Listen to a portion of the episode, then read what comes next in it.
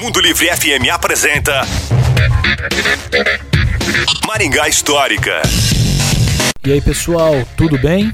Localizada no final da estrada Guaiapó, a Escola Municipal Machado de Assis foi oficializada pelo então prefeito Américo Dias Ferraz por meio da Lei Municipal número 131 de 1960.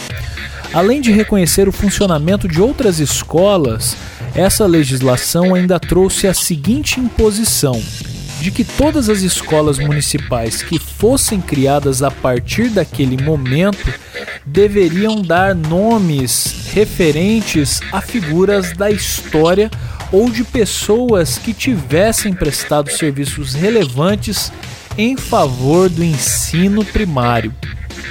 Há poucos anos, este estabelecimento, que foi ampliado e modernizado com o passar do tempo, foi transformado na Casa do Índio. Se você quer saber mais sobre essa ou outras histórias de nosso passado, nos procure no Instagram. É no arroba Maringá Histórica.